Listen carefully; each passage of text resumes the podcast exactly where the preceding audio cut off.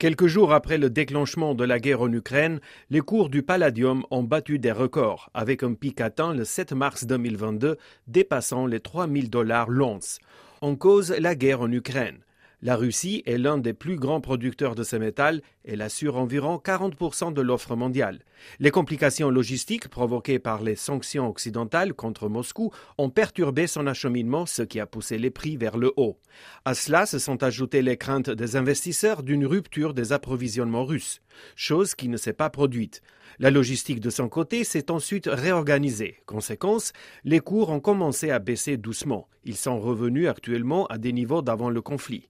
Certains analystes expliquent également cette baisse des prix par le verdissement en cours de l'industrie automobile, consommatrice jusqu'à présent d'environ 80% de la production mondiale de palladium. Composant essentiel des pots catalytiques des véhicules thermiques, le palladium réduit les émissions polluantes. Mais il n'est pas utilisé dans les véhicules électriques qui gagnent de plus en plus de parts de marché. La demande devrait encore baisser. Pour autant, Jean-François Faure, expert en métaux précieux, reste confiant. Il estime que le palladium a de beaux jours devant lui.